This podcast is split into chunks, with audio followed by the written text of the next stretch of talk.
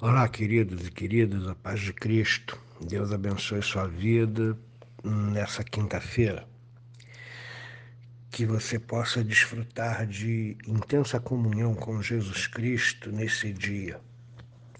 Quero convidar você para abrir a sua Bíblia na Epístola de Paulo a Filemão, verso 17 até o verso 20 Estamos chegando ao fim da pequena carta pessoal que Paulo escreve a Filemão. Eu vou ler para você, preste atenção. Se, portanto, me consideras companheiro, recebe-o como se fosse a mim mesmo. E se algum dano te fez ou te deve alguma coisa, lança tudo na minha conta. Eu, Paulo, de próprio punho, o escrevo, eu pagarei. Para não te alegar que também tu me deves até a si mesmo, até a ti mesmo. Sim, irmão, que eu receba de ti no Senhor este benefício reanima, reanima, reanima-me o coração em Cristo. Muito bem. O apelo de Paulo está sendo finalizado nessa passagem e ele se torna bem dramático. Bem dramático por quê? Porque a situação de Onésimo é ruim. Um escravo fugitivo pelas leis de Roma, e Roma dominava toda aquela região de Colosso, deveria ser severamente punido só por fugir. E essa punição poderia chegar até a morte o Senhor tem, tinha direito de vida ou morte do seu escravo, principalmente quando ele cometia um ato tão indecoroso às vistas da lei romana. O que Paulo está pedindo a Filemão é algo bastante difícil. Onésimo fugiu, Onésimo roubou, mas agora Onésimo volta transformado. E Paulo se empenha de uma maneira pessoal e poderosa para que Filemão receba Onésimo não como escravo, mas como irmão em Cristo, como uma pessoa transformada. E o que Paulo está pedindo é que Filemão perdoe todos os atos indecorosos de Onésimo, a fuga, o engano, a mentira, o roubo. Não o puna segundo as leis romanas, mas o receba com amor no Senhor. E para isso, Paulo empenha a sua amizade ele começa dizendo no verso 17: Se, portanto, me consideras companheiro, Paulo empenha a amizade que ele tem com Filemão. Paulo empenha o relacionamento que ele tem com este homem. Se você me considera companheiro, você vai receber Onésimo da forma que eu estou te pedindo. Recebe Onésimo como você tivesse me recebendo. Olha como se tornou pessoal isso para o apóstolo Paulo. Olha como o apóstolo Paulo empenha coisas preciosas. Ele empenha a sua amizade e companheirismo com Filemão por causa de Onésimo. Ele está determinado a eh, facilitar a vida de Onésimo junto a Filemão. Mas o negócio não fica só aí, o negócio vai mais fundo. No verso 18, Paulo reconhece os danos causados por Anésimo a Filemão. E ele diz o seguinte: Se algum dano te fez, ou se te deve alguma coisa, lança tudo na minha conta. Agora Paulo está comprometendo o seu próprio nome. E é interessante observar que Paulo é um prisioneiro empobrecido. Paulo não está livre, Paulo não está fazendo tendas, trabalhando, mas ele diz o seguinte: se Onésimo te deve alguma coisa, te causou algum dano, lança tudo na minha conta, porque eu vou pagar. o verso 19, Paulo, que estava ditando a sua carta a Timóteo, toma a pena e escreve de próprio punho. Com o próprio punho ele diz: Eu pagarei.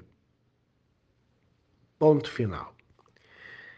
No verso 17, ele compromete a sua amizade e companheirismo como um penhor para que Onésimo seja recebido como irmão. Aqui no verso 18, ele diz: Eu assumo qualquer dano ou dívida que Onésimo tenha com você. E no verso 19 tem uma expressão que às vezes ela não é muito bem entendida. Veja a segunda parte do verso 19. Para não te alegar que também tu me deves até a ti mesmo. Em outra tradução diz assim: Só quero te lembrar que você me deve a sua própria vida. Paulo fala a Filemão. E quando Paulo fala isso a Filemão, Paulo está fazendo menção de que Filemão é alcançado pelo Evangelho através da instrumentalidade de Paulo.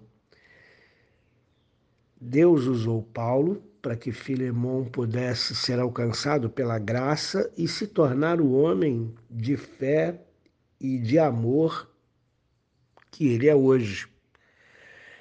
Então, o que é que Paulo está querendo dizer aqui? Paulo está querendo dizer o seguinte: o que Onésimo te deve não é nada na frente do que você me deve, a própria vida. Você só tem vida eterna porque Deus me usou para trazer a palavra para você.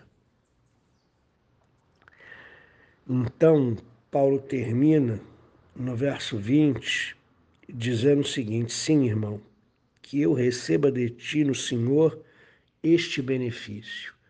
Em outras palavras, preguei o Evangelho para você, te discipulei, te fiz crescer espiritualmente e nunca te pedi nada em troca. Agora eu estou pedindo.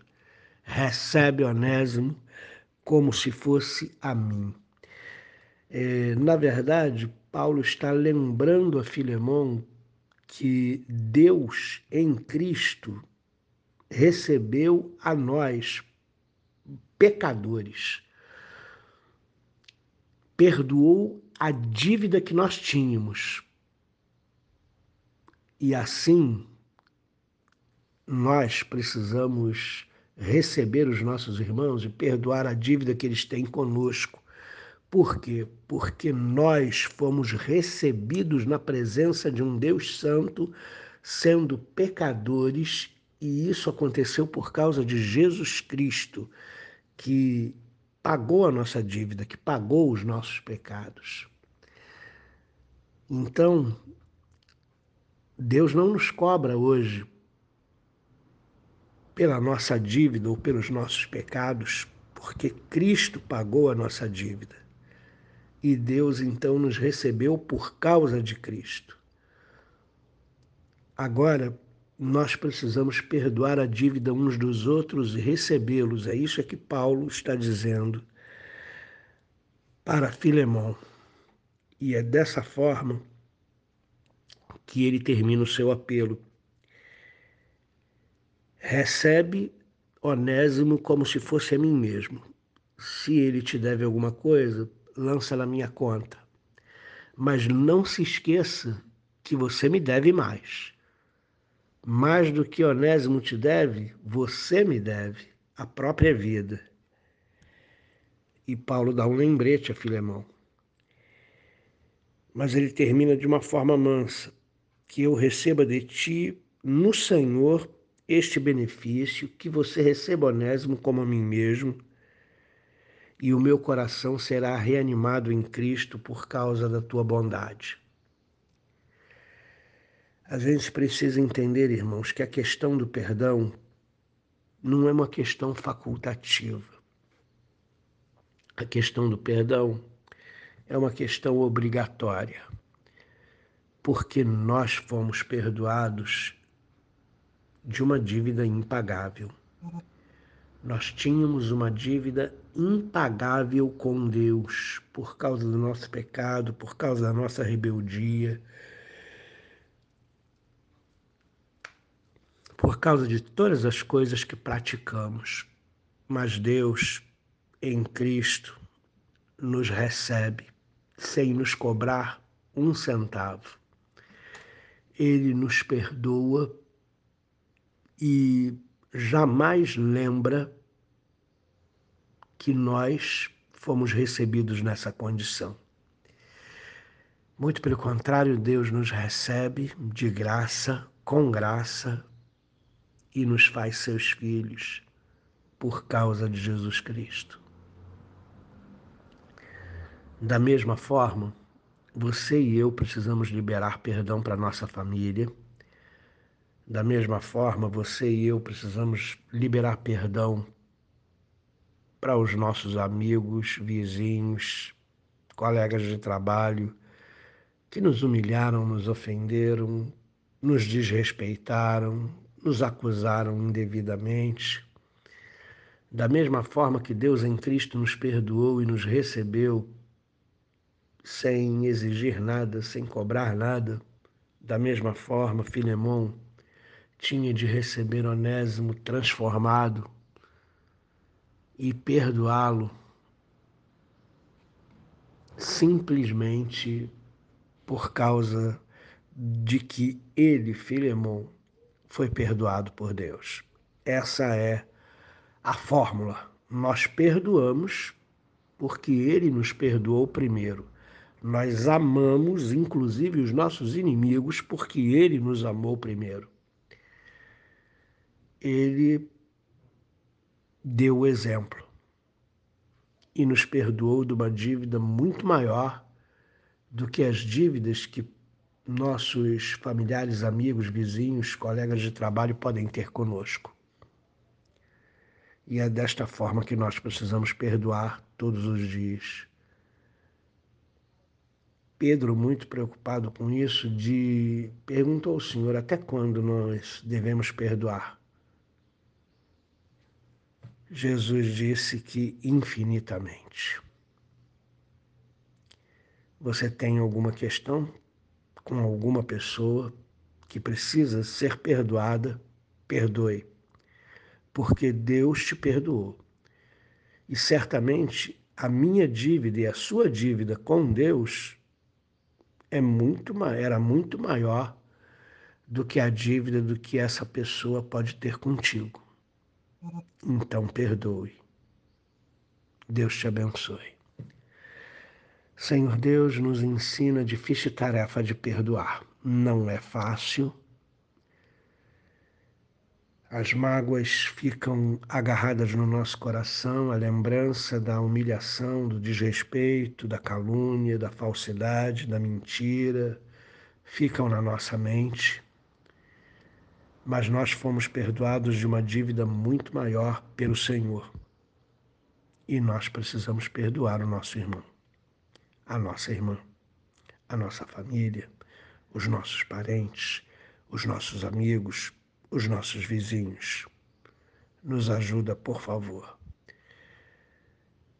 a não ignorar o fato de que fomos perdoados pelo Senhor de uma dívida impagável. E precisamos replicar esse perdão na nossa vida pessoal para outras pessoas que nos ofenderam. Em nome de Jesus Cristo. Amém.